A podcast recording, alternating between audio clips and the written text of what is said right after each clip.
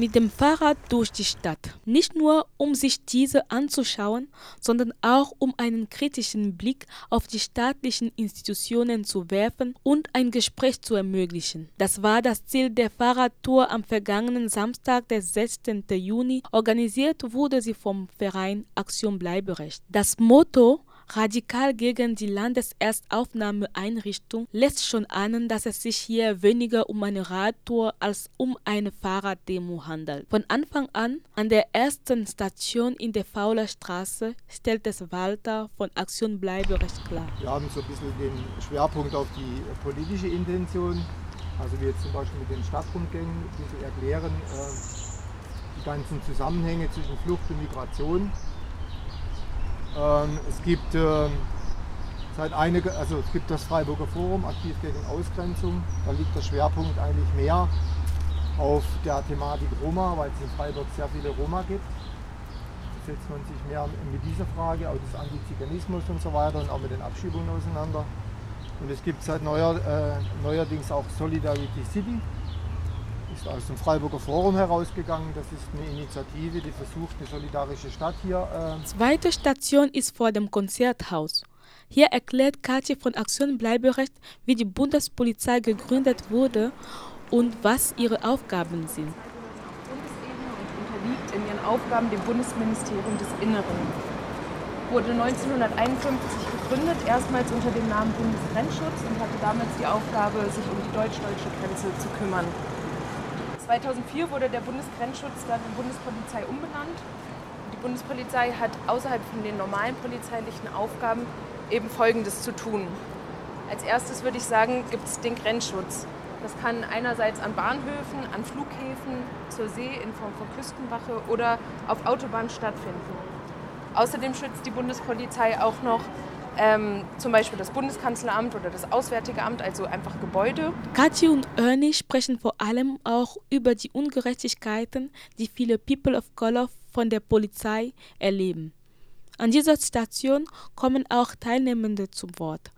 Sie erzählen über eigene Erfahrungen oder Erfahrungen von Freunden mit Racial Profiling. Der aus dem Irak stammt, ähm, mir irgendwann mal ganz selbstverständlich erklärt, dass er immer die Kaufurkunde, also den Kaufvertrag von seinem Fahrrad bei sich trägt, wenn er mit dem Fahrrad unterwegs ist. Und da bin ich nie drauf gekommen, dass ich danach jemals gefragt werden könnte.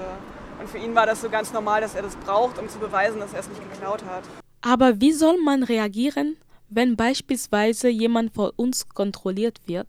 Das erklären genau, Kathi und Ernie. Von der Polizei, da gibt es halt verschiedene Wege. Wenn man zum Beispiel eine beobachtet, eine Polizeikontrolle, bei der man vermutet, dass sie rassistisch ist, dann kann man sich erstmal überlegen, wie viel Zeit habe ich gerade eigentlich. Wenn man selbst keine Zeit hat, dann kann man auch andere Menschen irgendwie ansprechen und fragen, ob die sich da vielleicht das auch sehen und sich vielleicht irgendwie gerade kümmern können. Und wenn man Zeit hat, dann kann man mit der betroffenen Person eben Kontakt aufnehmen und seine Hilfe anbieten. Und ähm, wenn die Person schon die Personalien angegeben hat, dann, ähm, ja genau, also hat die betroffene Person ihre Personalien schon gezeigt oder angegeben, keine dabei zu haben. Wenn sie das getan hat, dann kann man der Person eben beistehen. Wenn sie das nicht getan hat, dann kann man die Personenkontrolle eben noch verhindern, indem man zum Beispiel ähm, fragt, was denn die Rechtsgrundlage ist für die Kontrolle. Wenn man sich selbst nicht sicher ist oder so, was man tun soll, oder wenn man die Situation beobachtet, dann kann man ja auch einfach noch umstehende Leute fragen, was sie dazu meinen und ob man da vielleicht zusammen irgendwie ähm, was unternehmen kann oder auf jeden Fall schauen, dass man ja genau erstmal sich selbst wohlfühlt und dann kann man schauen, was man tun kann. Und ich denke, Solidarität mit den Leuten zu zeigen ist immer Dritte Station, das Regierungspräsidium Freiburg. Hier ist der Ort, von wo die meisten Entscheidungen ausgehen. Walter bezeichnet es als den Ort, an dem sich institutioneller Rassismus verankert. Flüchtlings Freiburg und vor allen Dingen ist sie verantwortlich für die Landeserstaufnahmeeinrichtung. Da gibt es später noch mehr Informationen. Bei dem Regierungspräsidium handelt es sich um eine obere Verwaltungsbehörde. Das Regierungspräsidium Freiburg hat die Rechts- und Fachaufsicht über 29 Ausländerbehörden, also im Regierungsbezirk Freiburg. Der, Der wichtigste Abteilung Ort dieser Demo ist die Lea, Landeserstaufnahmeeinrichtung. Hier erzählen Ben und Simone über die Ähnlichkeiten der Lea und der Ankerzentren, die schon in den politischen Reden eingeführt werden. Lea Landeserstaufnahmeeinrichtung, äh, die jetzt quasi nach und nach umgebaut wird. Da sage ich aber gleich noch was dazu. Ähm, die Simone sagt erstmal noch was zu den geplanten Ankerzentren, was da so jetzt geplant ist und dann würde ich noch mal zum Schluss das auf Freiburg runterbrechen. Die Aktivistinnen von Aktion Bleiberecht stehen der Lea als politisch brisantes Sammellager kritisch gegenüber. In dieser Einrichtung werden für Geflüchtete zahlreiche Grundrechte wie Bewegungsfreiheit, Meinungsfreiheit, ausreichende medizinische Vorsorgung oder aber das Recht auf selbstbestimmte Ernährung erheblich eingeschränkt. Später in der Schöppheimer Straße 5 erweisen sich diese Vorwürfe als wahr. Hier erzählen einige Geflüchtete, was es bedeutet, in der Lea zu leben. When did you arrive? How long yeah. was it ago? You arrived to Freiburg? Freiburg one year now. I have uh, one year now. Uh-huh. Already. Uh, two months and two months and a half. I don't know, something like this. Mm. I lost count. So where do you spend the day? I, uh, I imagine it um, to be hard if you can't stay in the camp because of the conditions. So you have to go out, but you you, you have nowhere to go. What do you do? Uh, you want an honest answer? Watching people walking all over the city. This is how we pass the day. Watching people walking. Yeah. Oh. yes, because we don't have job. We don't have job. I we don't mean, have I woke money. up in the morning since I stroll around, went to that room. I can be walking around the fiber. I came back and see you people there. Just walking. I'm be here for the past six months. Mm. Sometimes before I go around, I come back, no food, I stay.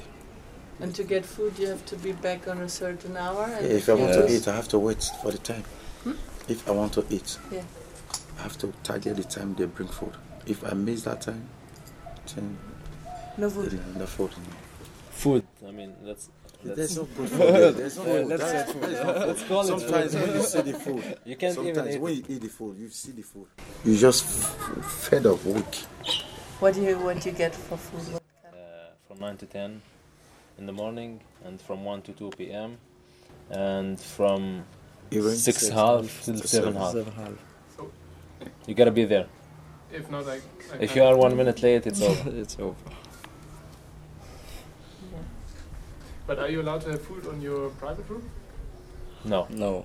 You can't enter food from outside. No, no, Actually, no, no. actually, like before in the tents, it's not allowed. But right now, I guess it's still not allowed. But uh, we're still doing it. Sometimes when you are coming, you come with something. They have to bring everything down in the gates. They feel like they are alive. Maybe you are coming, you see a very good man in the gate. Can allow you to take something inside. Sometimes they won't give you. Depends on the person standing at the gate. yeah. Are you allowed to have like electric? No, no, no, no, no, no, no. Don't talk that. Like Even now, I can something just say for the past one month now, we can charge our phone inside the room. Before we go to the order, everybody charge the phone, they stay their phone. Anything you say, take it. There's a charge station somewhere, and it's Yeah. not locked or anything. No. It's like basically a room where you can use internet and charge the phone at the same time. Und immer wieder herrscht die Angst, abgeschoben zu werden. Right now, they are already start right now. Since we moved to that apartment, Apartment. the new apartment, now our level is just like this now. When you are Because sleeping, the moment is 3 o'clock, 3.30, you see them. to three thirty, this just come and knock your door. They pick you.